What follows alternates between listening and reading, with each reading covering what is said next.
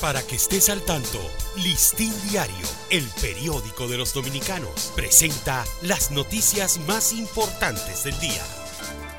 Buen día, hoy es sábado 8 de julio de 2023. Neumólogo llama a evitar complicaciones ante circulación de virus y bacterias.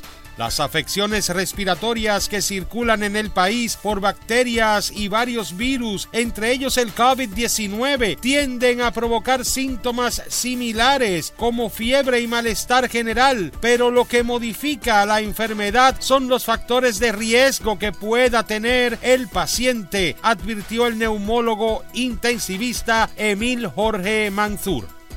Implicaciones del ámbito político electoral afloran en lectura de acusación a implicados caso Medusa. En el séptimo día de la lectura de la acusación del caso Medusa en el tercer juzgado de la instrucción del Distrito Nacional, el Ministerio Público expuso algunas de las imputaciones contra el ex procurador Jean Alain Rodríguez y otros implicados referentes a ilicitudes durante la campaña política del 2020 a través del movimiento político Renovación.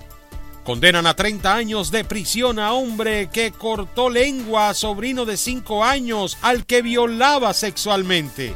El segundo tribunal colegiado de Santiago condenó a 30 años de prisión a un hombre que cometió incesto, acto de tortura y barbarie en perjuicio de su sobrino de 5 años de edad, al que además de agredir sexualmente le cortó la lengua en hechos que ocurrieron en 2021 en un barrio del sur de esa ciudad.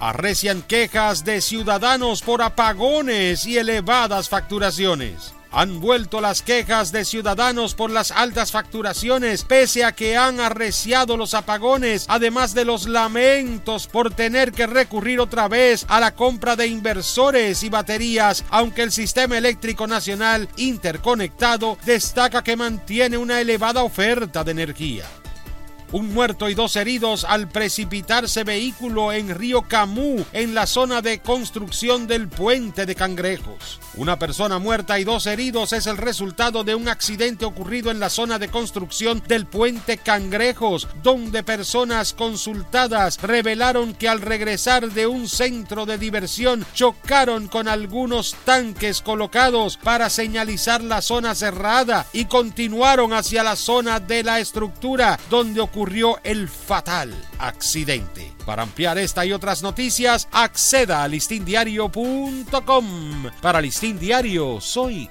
Dani León. Para que estés al tanto, Listín Diario, el periódico de los dominicanos, presentó las noticias más importantes del día.